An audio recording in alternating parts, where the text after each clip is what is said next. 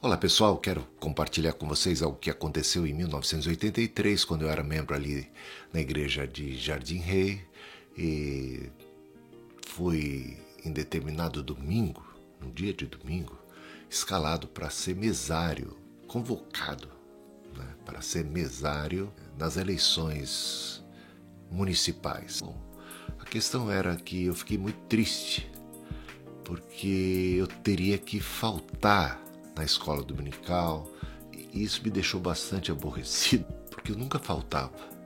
Porque para mim era como algo sagrado. Tinha um valor para mim assim, muito, muito especial. E eu fiquei pensando que isso não era muito justo.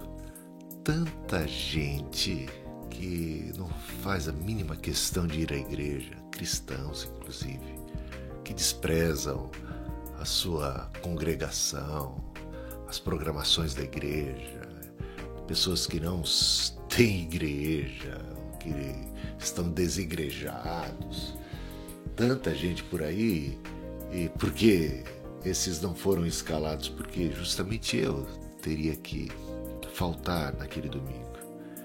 E aí, orando, até meio chateado, conversando ali com Deus, na manhã daquele domingo, eu pedi ao Senhor que me usasse como um instrumento de salvação, já que eu teria que estar em outro ambiente, que eu pudesse ser uma bênção ali. E orei ao Senhor para ser usado. E quando cheguei ali, comecei a evangelizar até o presidente da mesa, mas ele não queria nem saber, mas uma outra pessoa ficou muito curiosa e fez muitas perguntas.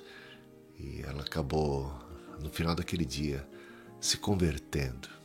Então foi um ganho para o reino de Deus. Mas o que eu quero contar aqui para vocês é que esse episódio demonstrou o valor que eu dava para as coisas espirituais, para a casa de Deus, para a igreja de nosso Senhor Jesus Cristo. Você sabe, eu amava a igreja e amo até hoje. A igreja é o corpo de Cristo, é o rebanho de Deus, é o povo de Deus. A igreja pela qual Jesus Cristo morreu, por ela se sacrificou para apresentá-la diante de Deus, uma igreja sem mancha nem ruga. E é claro que é uma igreja que está em processo, que tem gente de todo tipo, tem até joio no meio do trigo, mas ainda é o melhor lugar para a formação do caráter. É uma fábrica de santos, de gente de Deus, de gente lavada, remida pelo sangue do Cordeiro. É onde nós ouvimos a palavra, a pregação, onde nós procuramos aprender e, e crescer na graça e no conhecimento do Senhor, onde nós podemos instruir nossos filhos e podemos orar uns pelos outros os, e sermos edificados como corpo de Cristo. Não deixe de congregar, não deixe de participar da mesa do Senhor.